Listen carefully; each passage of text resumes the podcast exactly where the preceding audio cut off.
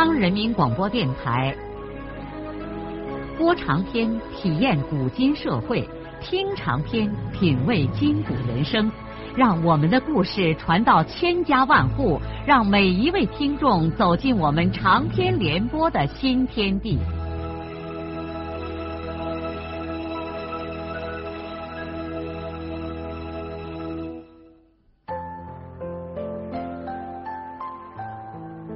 听众朋友，请继续欣赏荣获茅盾文学奖的、由中国文联出版社出版的路遥的长篇小说《平凡的世界》，由李野墨演播。王满银是今天上午被公社的民兵小分队从罐子村带到这工地的。前几天他逛了一回县城。从一个河南手艺人那里买了些老鼠药，他回来的时候就在石歌节的集市上倒卖了其中的十几包，每包才赚了五分钱，总共还得利不到一块钱。不知怎么的，这事儿就让公社的民兵小分队给知道了，所以现在把他拉到这儿来受这份洋罪。要说呢，满银的老祖上曾经当过拔贡。先人手里在这一带有过些名望，可是到了他祖父手里，抽大烟就把一点家业抽光了。他父亲后来成了前后村里有名的二流子。一九四七年，国民党胡宗南进攻这一带，他母亲在躲避战乱的时候，把他生在山崖窑里。第二年，他的父亲就去世了。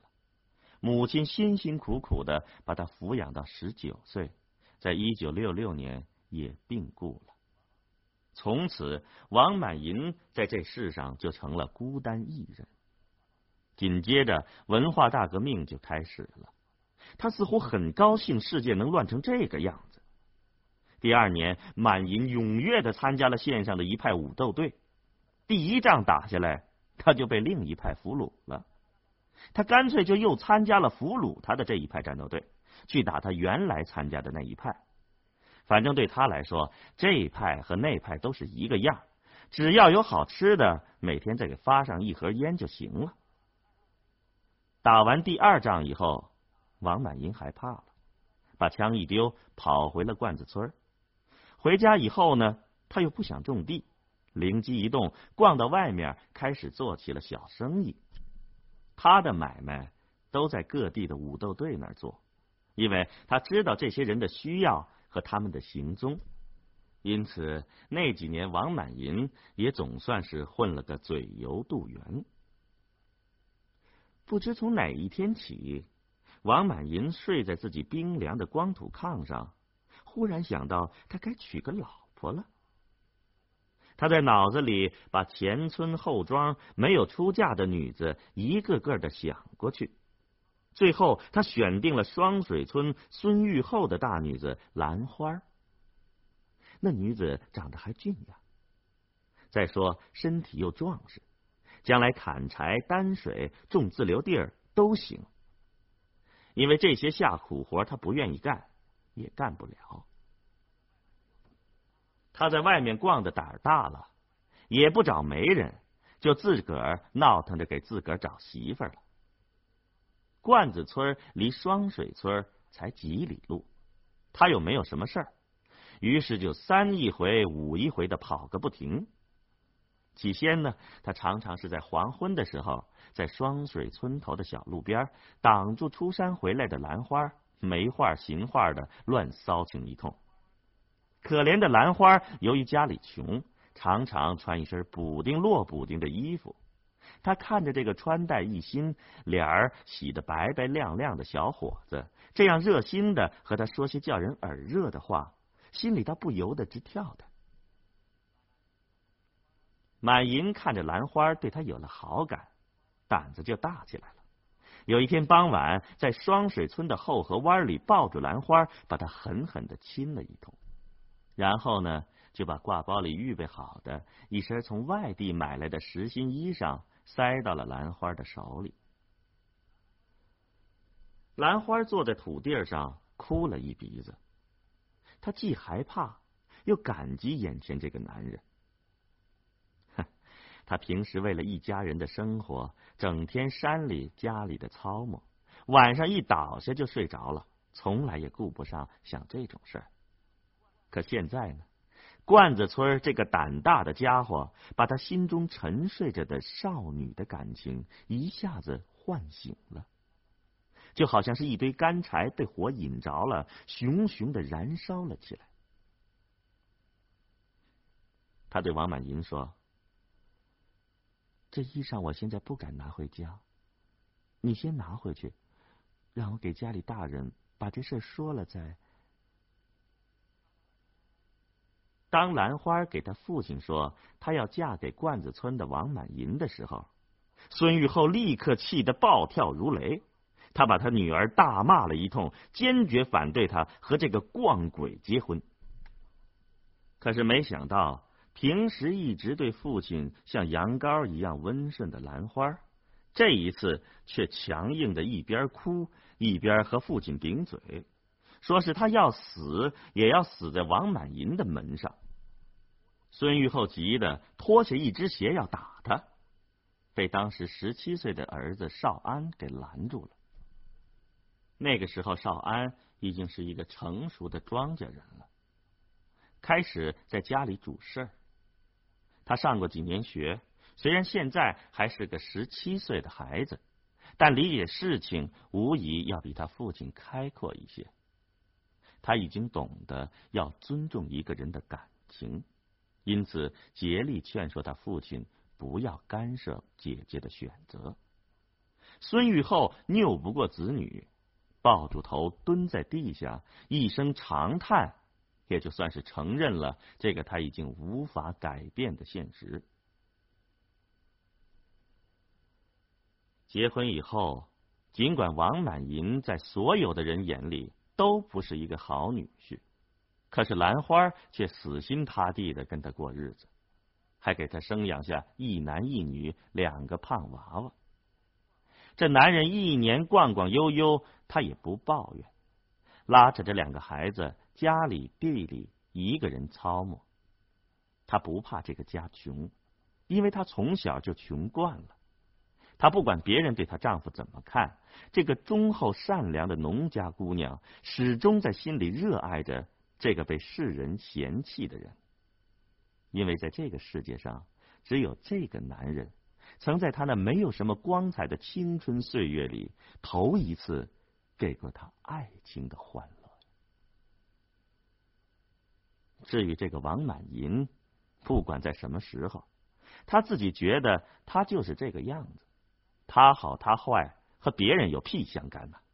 他有时候真生气，别人多管他的闲事儿。哎，我就是这个样子，你们要我怎么样呢？就说现在吧，他在工地上接受劳教，除过累的撑不住之外。其他的事儿，他倒满不在乎。推车子的时候，他把旧制服棉袄的襟子敞开，露出一件汗淋淋的褪了色的红线衣，还像城里人一样，把线衣的下摆塞在裤腰里。他那张没有经过什么风吹日晒的脸，流满了汗道道。他只好不时的把头上一顶肮脏的破泥帽揭下来，开一把脸。开完了再戴到头上，有的时候避过扛枪的民兵小分队，他还扭过头对装土的老丈人咧嘴一笑。嘿，怕什么？他经见的世面多了。他王满银什么事儿没做过？他扛过枪，耍过赌，走州过县做过买卖，还钻过两回别人媳妇的被窝，并且还欠了众人一屁股的账。年年过年都不敢在家里住，得跑到外面去躲债。他王满银已经是这个样子了，而今还在乎这？他们村儿就叫个罐子村儿，他王满银就是罐子村的破罐子。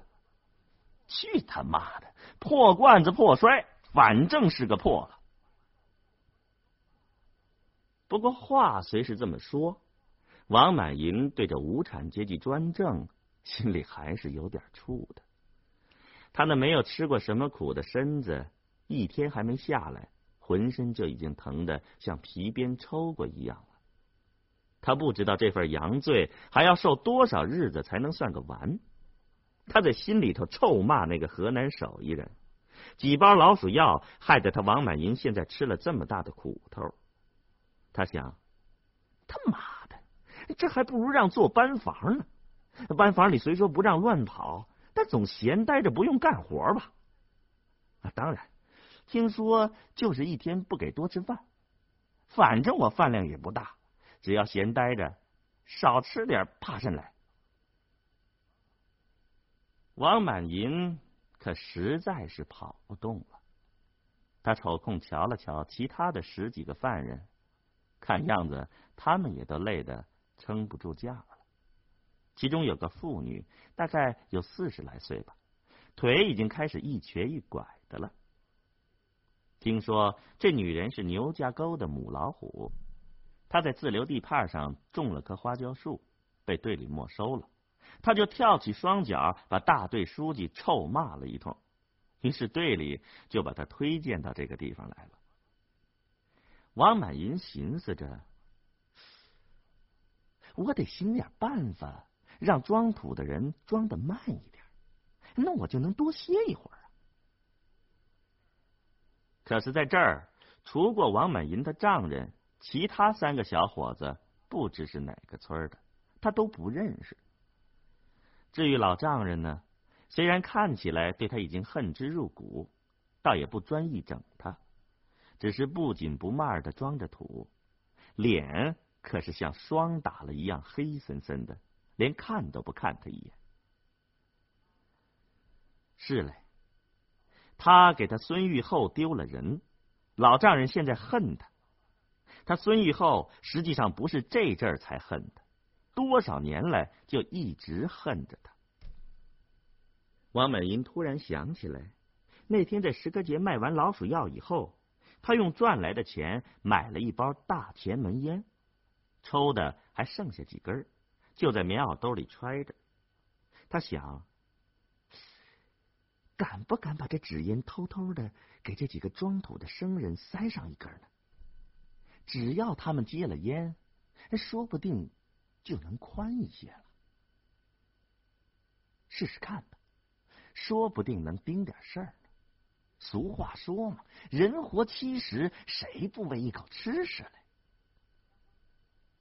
当他送完一趟土又返回来的时候，看着民兵小分队的人不在跟前儿，就慌忙从口袋里摸出那几根纸烟。一边眼睛瞄着远处，一边笑呵呵的把烟送到这几个后生的面前。这几个人先是愣住了，可一看是这么高级的烟，互相间看了一眼，不知如何是好。哎，有门了！王满银一看他们动摇了，随势就把烟硬往一个表现最动摇的小伙子手里塞。这个人犹豫了一下。把烟接过来，很快的装进了他自己的衣袋里，因为他现在不敢抽。可是等到歇工的时候，谁又能知道这烟是他自己的还是王满银的？另外两个人一看，这个已经当了叛徒，那他们也就照样做了。当然，王满银可没敢给老丈人。他看见老丈人狠狠的瞪了他一眼，王满银也不在乎，心想。瞪啥眼嘞？你老人家没看见？你这个女婿精能着呢。这个时候，孙玉厚已经痛苦的有些麻木了。一知道不成器的女婿被拉到工地上劳教，而且还要让他来给王满银装土的时候，孙玉厚老汉恨着地上为什么不马上裂开一条缝，让他钻进去？他在这个世界上已经活够了。从一生下到现在五十二年来，他没有过过几天好日子。他之所以还活着，不是指望自己今生一世还能享上什么福，而完全是为了自己的几个孩子。只要儿女们能活得好一些，他受罪一辈子也就算心甘情愿。他是个没本事的农民，不可能让孩子们在这个世界上生活的更体面些。他只是拼着老命的挣扎，让后人们像一般的庄稼人那样不缺吃不缺穿，也就算心满意足了。但是这个年头，他在这土地上都快把自己的血汗洒干了。家里的光景还是像筛子一样，到处都是窟窿眼儿。两个小点的娃娃硬撑着上学，破衣烂衫、少吃没喝的，在学堂里遭人家白眼、受委屈。大儿子本来是块念书的好材料，可结果连初中都没上，十三岁就回来受了苦，帮扶他支撑这个家。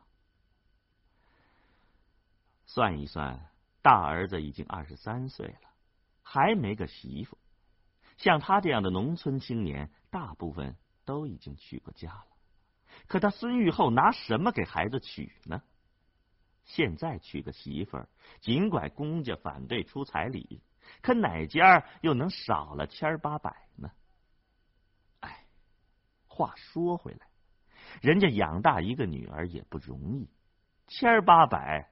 又算个啥？谁家的女儿能像他的兰花一样白白的扔给这二溜子？当然，话又说回来，这样一笔娶亲钱对他来说大的简直是太可怕了。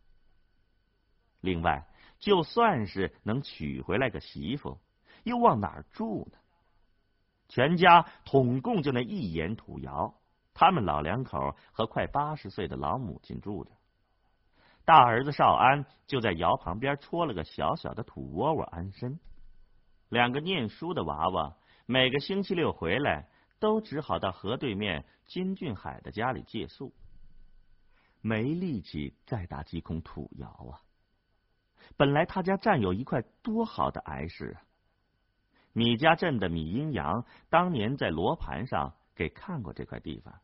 说是土脉风水都是双水村最好的，可是少安当上个生产队长，没什么空子。如果父子俩因为打窑误了东宫，一年下来又要多出钱粮。再说，就算是钻下两个土洞子做门窗的钱，又从哪儿来呢？这穷山穷水长不起来树，木料贵的能吓死人。但是所有这些愁肠事加起来，也没有他对大女儿兰花的事儿煎熬了。这死女子当时不听他的话，硬是跟了罐子村这个二溜子，家里头经常是吃了上顿没下顿。他想起女儿拉扯着两个孩子，一个人在家里家外操磨，嘴唇一年四季挂着白泡，手像男人的手一样铺满了老茧的时候。常常忍不住在山里抱住头哭上半天。他更心疼自己的两个小外孙，这是孙家的第三代人了。为了不让娃娃们受苦，他几乎满年四季都让两个小东西在家里住。可这又给他增大了负担。可没有办法呀。如果这两个孩子能有个好父亲，还用得着他操这么大的心吗？眼下，孙玉厚机械的拿着铁锨往架子车上装着土，驼了背的高大身材尽量的弯下来。他不愿意让众人看的，他也无脸看众人。他真想抡起铁锨，把眼前这个不知羞耻的女婿砍倒在地上。不要脸的东西！你成了这个熊样子了，还能什么呢？你不想想？你那老婆娃娃这阵儿在家里西皇成和盛了。孙玉厚想，等收工以后，他先回家吃点饭，就到罐子村去走一趟，把猫蛋儿和狗蛋儿接回来。可他并不知道，他的女儿抱着两个娃娃已经到了他家了。孙玉厚的家里现在是乱成了一团。兰花正哭得鼻子一把泪一把，给他妈叙说扛枪的人怎样把他男人从家里给拉走了。兰花这个善良的不认字的女人，根本就不能判断这种事情的深浅。起先，她还以为人家是要把她男人拉出去枪毙呀。直到后来，村里的人才告诉她，王满银是被拉到她娘家村里劳教去了。于是，他在公路边把放学回家的兰香挡定，让妹妹看住他的家门。自己拉扯着两个孩子赶到了娘家的门上，打问看公家如何处置他男人。他现在其他的什么事儿也不考虑，只是关心他男人的命运。听双水村的人说，现在是四个人装土，让他男人一个人推着车子跑，而且还有扛枪的人跟在屁股后面照着，他的心都要碎了。娃娃的老子没受过苦，这不几天就把他的命要了吗？他还听说人家强迫他父亲给王满银装土，父亲是个爱面子的人，说不定会臊的寻了短见。兰花现在最着急的是，他的大弟弟少安没有在家里，家里出了这么大的事儿，如果少安在。众人心里头还能有个依托，可是少安到米家镇办事儿去了。顺便说说，这米家镇虽然属外县，可在旧社会的时候就是一个大镇子了。双水村周围的人要买点什么重要的东西，如果石歌节没有，也不到他们的原西县城去，都到外县的米家镇去置办。米家镇不仅离这儿近，货源也比他们的县城齐全。不光有本省的，还有北京、天津进来的货物。可是孙少安不是到米家镇去买东西，而是给队里的牲口看病去了。生病的是队里最好的一头牛。石歌节没有兽医站，今天早上队长就亲自邀着牛去了米家镇。兰花知道。米家镇离双水村有三十多里路呢，牛这畜生走的又慢，少安说不定今天晚上都回不到双水村。眼下这个惶恐不安的女人，只是扯着她母亲的袖口哭个不停，他妈呢也只好陪着她哭，两个大人哭的顾不了娃娃。猫蛋儿和狗蛋儿又不知道两个大人到底是怎么了，也只好揪着母亲和外婆的腿，放开了嗓子嚎。不知道内情的人听到这惊天动地的哭嚎声，准会以为这家真的死下人了。一家四口正在哭的时候，少平和兰香进了家门，看见他们两个回来。兰花母女俩都先后停了哭声。少平掏出来在城里买的几块水果糖，塞在了两个外甥的手里。猫蛋和狗蛋高兴的连忙就往嘴巴里塞。少平看了看脸上糊着泪痕的母亲和姐姐，说：“哭什么了？事情出了就按出了的来。”兰香什么话也没有说，悄悄的提了个猪食桶出去喂猪去了。孩子知道家里这么大的事儿，他帮不上什么忙，最好做点实际的事儿，好给烦乱的大人省下些麻烦。